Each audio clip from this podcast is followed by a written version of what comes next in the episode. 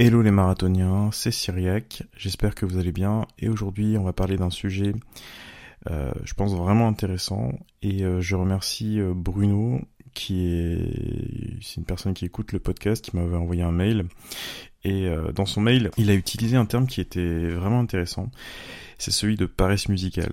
Et alors tout de suite quand on entend ce terme là ben, on peut se dire enfin on, sait ce que c'est en fait. C'est à dire qu'en gros ben voilà on aimerait progresser et on aimerait jouer plus, et finalement, bah, quand on veut s'y mettre, on a une grosse envie de ne rien faire.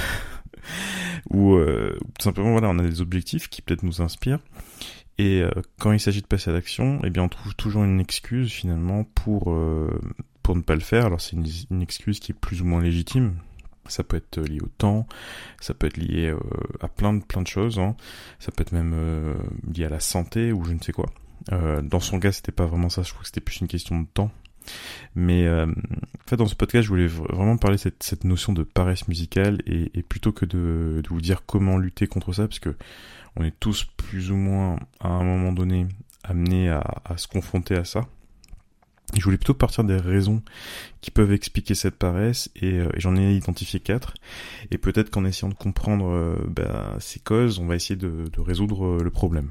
Et la première, euh, la première chose que j'ai, qui m'est venue en tête quand j'ai quand j'ai réfléchi à ça et quand je réfléchissais au mail de, de Bruno, c'est c'est de me dire que finalement ça, ça vient du perfectionnisme. C'est-à-dire qu'on veut trop bien faire et du coup, ben on fait plus rien. Et ça, c'est euh, c'est vraiment un, un, un, gros gros travail à faire sur soi-même, de se dire, ben, d'accepter l'imperfection, en fait, d'accepter que ce qu'on va faire n'est pas parfait, ne sera jamais parfait et que euh, on peut pas attendre en fait d'avoir les conditions euh, parfaites. On peut pas attendre d'avoir un parfait, un parfait alignement des planètes.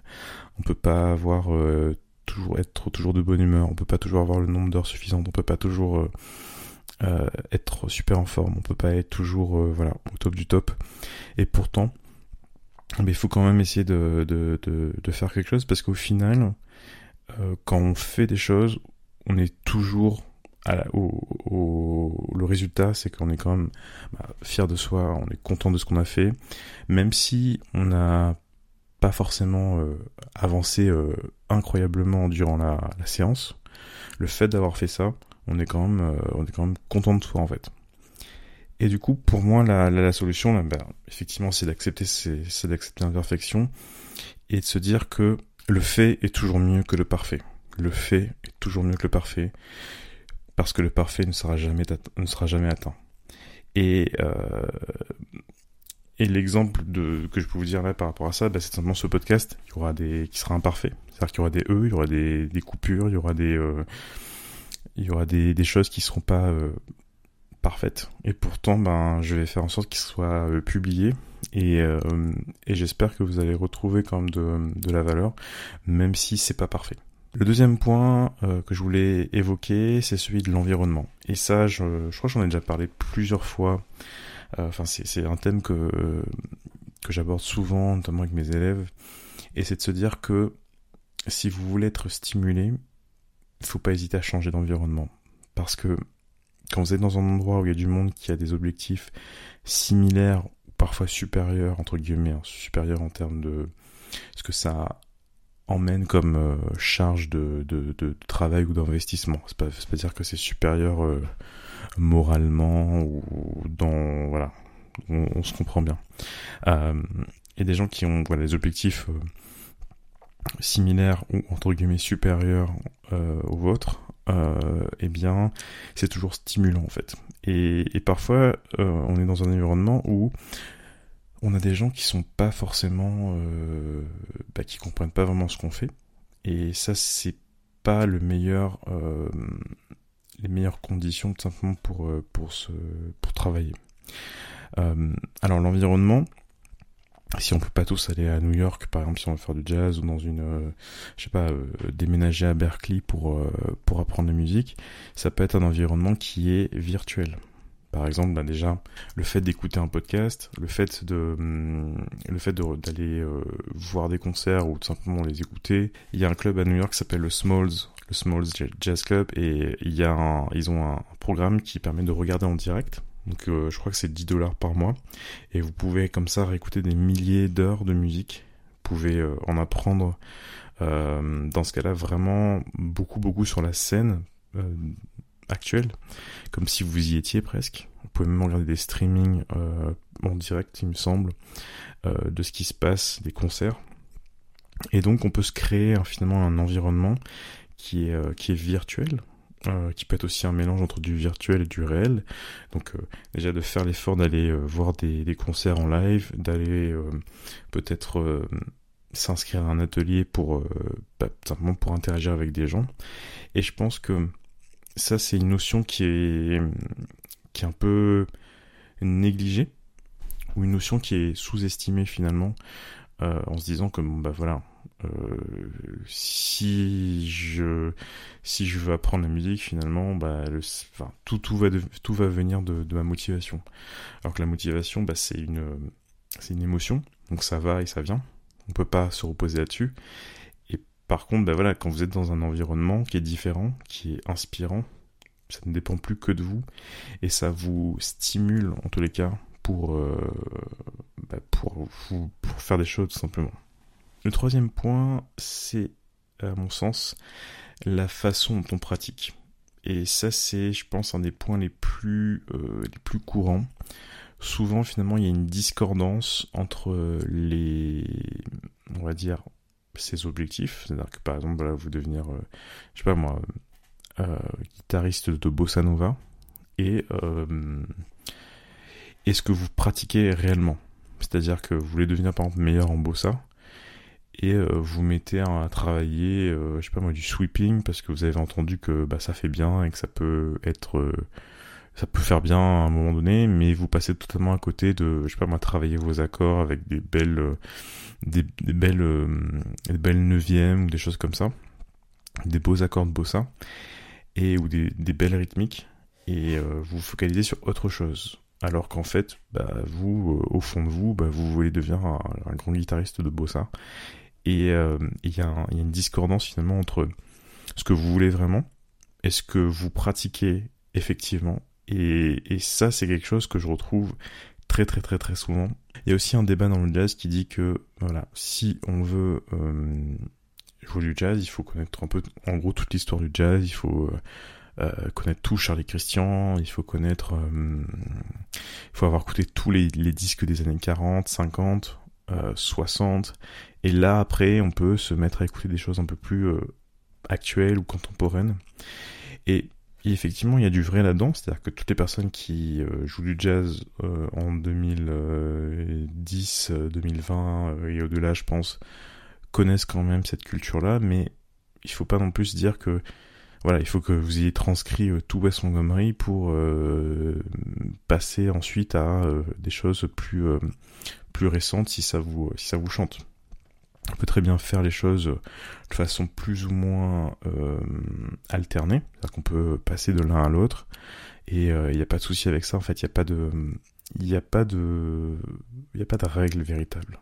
Il n'y a pas de règles et on veut nous faire croire qu'il y a des règles, même si effectivement oui, si vous si vous comprenez un peu plus ce qui s'est passé avant, bah, ça vous aide peut-être à comprendre ce qui se passe après, mais c'est pas une raison pour attendre d'avoir absolument tout fait, tout compris, pour pouvoir euh, se permettre de d'écouter euh, du euh, Lagelund ou du Gilad Excelman. Ça c'est important et il faut pas voilà il faut pas non plus dire voilà j'ai pas j'ai pas tout le bagage complet et donc voilà il faut que je passe par des trucs qui me plaisent actuellement pas trop ou par exemple me dire voilà il faut que je connaisse tous les standards de jazz pour se mettre à composer alors effectivement euh, si vous connaissez l'harmonie etc ça aide mais il y a plein de gens qui composent des super trucs et qui comprennent pas grand chose à, la théorie et ça marche très bien donc je pense que ça c'est un truc aussi c'est à dire qu'on nous met des, des règles dans la tête et, et en fait on la plupart des des choses vraiment intéressantes en musique, justement, c'est souvent la, la, transgression de ces règles-là. Donc ça, c'est à garder en tête aussi. C'est troisième point, j'ai un peu fait une parenthèse. Hein. euh, C'était justement la discordance entre vos objectifs et ce que vous euh, pratiquez vraiment. Et enfin, le dernier, euh, dernier point, c'était la notion de cycle. Alors parfois, et ça il faut l'accepter, eh bien on est dans, dans un moment où on a juste moins envie de, de pratiquer. Peut-être qu'on est dans un changement de vie soi-même et, euh, et que c'est, peut-être un moment de voilà où il faut se reposer un peu, il faut penser à autre chose et euh, il faut pas développer une culpabilité pour se dire que ben voilà euh, j'ai, absolument besoin de, faire ci alors que de faire ben, de pratiquer ou de pas de, de de faire de la musique euh, de de m'obliger à faire des choses qui sont pas euh, le, sont pas le c'est pas le bon moment tout simplement et, euh, et voilà il faut juste accepter les choses. Que ça va revenir. Parce que de toute façon si vous écoutez ce genre de podcast si vous êtes comment dire ça passionné par la musique il y a des moments où alors je dis pas que attention j'ai en train de me réécouter un peu là. Euh, ce que je veux dire c'est que c'est pas parce que vous écoutez ce podcast là que c'est la, la, condition sine qua non pour être passionné de musique loin de là. Ce que je veux dire c'est que voilà si vous êtes dans une démarche où euh, bah voilà en ce moment vous avez tout simplement pas envie de pratiquer euh, et que voilà vous êtes en train d'écouter ce podcast là par exemple vous êtes certainement passionné par la musique et euh, c'est juste qu'il faut accepter que c'est peut-être pas le moment pour vous de, de, pratiquer que ça va revenir plus tard et, euh, et il faut être ok avec ça en fait. Et justement bah, c'est l'occasion peut-être de euh, dans ce break entre guillemets de faire autre chose donc soit autre chose en dehors de la en dehors de, de la musique ça peut être, ben voilà, je vais pas vous expliquer ce qu'on peut faire en dehors de la musique, hein. lire, euh, voir des films, euh, faire plein de choses, euh, et aussi faire autre chose dans la musique. C'est-à-dire que par exemple, si vous faites une sorte de burn-out de musique, eh bien, vous pouvez, dans un certain style de ce que vous faisiez, eh bien, composer par exemple, vous mettre à la composition, pouvez aussi essayer différents styles, faire quelque chose que vous n'êtes euh, pas du tout, que vous ne faites pas d'habitude. Vous pouvez aussi, ça c'est important, écouter des choses différentes, des choses que vous n'avez pas écoutées euh, jusqu'à présent. Et, l'idée c'est de revenir un petit peu à... Euh, il me semble que c'est Pat Martino qui dit ça. J'avais lu, je crois que c'est, je crois que c'est dans un, je crois que c'est dans un film ou dans une interview, dans une interview en fait.